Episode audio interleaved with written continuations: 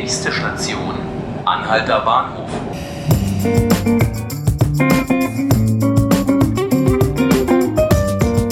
Hallo und herzlich willkommen zu 5 Minuten Berlin, dem Tagesspiegel Podcast. Ich bin Johannes Bockenheimer und mit mir im Studio steht heute meine Kollegin Fatina Kelani. Hallo Fatina. Hallo Johannes.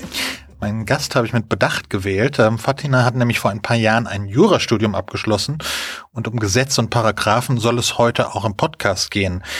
Das Landgericht Berlin hat nämlich ähm, entschieden am Montag, dass die Hausbesetzerkneipe Kaderschmiede zumindest vorerst weiter in der Regalstraße bleiben darf. Fatina, ähm, wie wurde das Urteil begründet vom Richter? Ja, ähm, genau genommen gar nicht. der Richter hat verkündet, dass juristisch ist es so, dass der Einspruch gegen das Versäumnisurteil vom Februar letzten Jahres als unzulässig verworfen wird. Das heißt im Klartext, ähm, der Anwalt der Kläger, die Klägerin versucht schon seit langem, ähm, die Besetzer aus der Kneipe rauszukriegen. Der Anwalt der Kläger kann nicht nachweisen, dass er wirklich die äh, Eigentümerin vertritt. Und ähm, deswegen ist die Klage schon im Stadium der Zulässigkeitsfrage gescheitert. Auf das Thema, dürfen die in den Räumen bleiben oder nicht, kam man dann gar nicht erst. Okay, sowas hattest du auch schon geschrieben ähm, für einen Bericht. Du, ich zitiere dich, ähm, 21 Minuten wurden am Montag verhandelt, davon null Minuten zur Sache. Wie kam das denn? Also so, die Klägerin ist eine britische Limited. Das ist sowas ähnliches wie bei uns die GmbH, aber der Unterschied ist, bei uns wird man dann im Handelsregister eingetragen, das wird beim Gericht geführt und das Gericht überprüft, ob die Bestellung des Direktors oder Geschäftsführers ordnungsgemäß war. Bei der Limited ist das anders. Das macht eine Verwaltungsbehörde, die trägt den Director, so heißt er dann, ein, prüft aber nichts. Das heißt, der Anwalt muss nachweisen, dass er ordnungsgemäß, dass der Direktor ordnungsgemäß bestellt wurde und dass er eben auch die richtige Prozessvollmacht hat. Das muss ein deutscher Notar bestätigen. Der Notar hat hier auch was bestätigt, aber nach Ansicht des Gerichts eben nicht genug. Über diese Frage hat man ganz lange geredet, dann wurden die Anträge gestellt und dann konnte dann erging das Urteil. Hm. Dadurch, dass der Anwalt die Klägerin eben nicht vertreten darf, ist die Klage unzulässig. Und ob sie auch begründet ist, das äh, ist eine Frage, die kann jetzt nur noch in der Berufungsinstanz geklärt werden. Und dahin wird höchstwahrscheinlich auch der Prozess jetzt steuern. Auf jeden Fall ist die erste Instanz damit beendet. Die nächste Instanz wäre am Kammergericht. Ähm, dafür müsste der Anwalt Berufung einlegen und er müsste dann eben auch wirksam nachweisen, dass er äh, prozessführungsbefugt ist.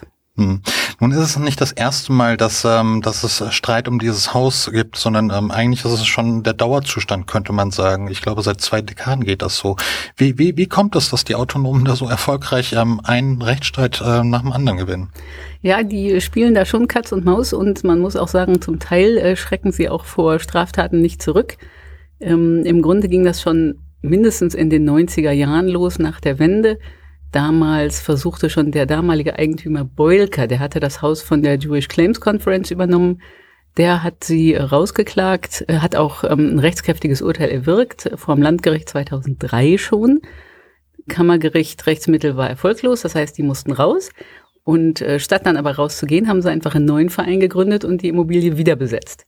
Und ähm, auch jetzt ist es eben unheimlich schwierig, weil so eine Klage muss man auch zustellen. Und wenn dann aber der Verein wieder die Vorstände wechselt, dann ähm, ist die Frage, wurde das wirksam zugestellt? Und auf diese Weise können die das auch sehr clever alles unterlaufen. Hm. Wie optimistisch bist du, ähm, dass ähm, wir in absehbarer Zeit da wirklich eine rechtswirkende ähm, Entscheidung sehen werden? Kann man nicht abschätzen, die machen das ja eigentlich sehr clever. Andererseits haben sie, glaube ich, in der autonomen Szene längst nicht die Unterstützung, die zum Beispiel die Köpenicker Straße hat.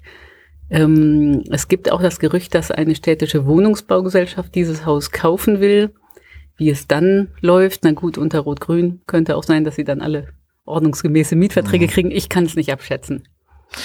Das waren fünf Minuten Berlin. Ich bin Johannes Bockenheimer und mit mir im Studio war meine Kollegin Fatina Kelani. Vielen Dank, Fatina, dass du dir Zeit genommen hast. Gerne. Sämtliche Folgen unseres Podcasts finden Sie online auf tagesspiegel.de slash podcast und abonnieren können Sie uns auf iTunes oder Spotify. Vielen Dank fürs Zuhören.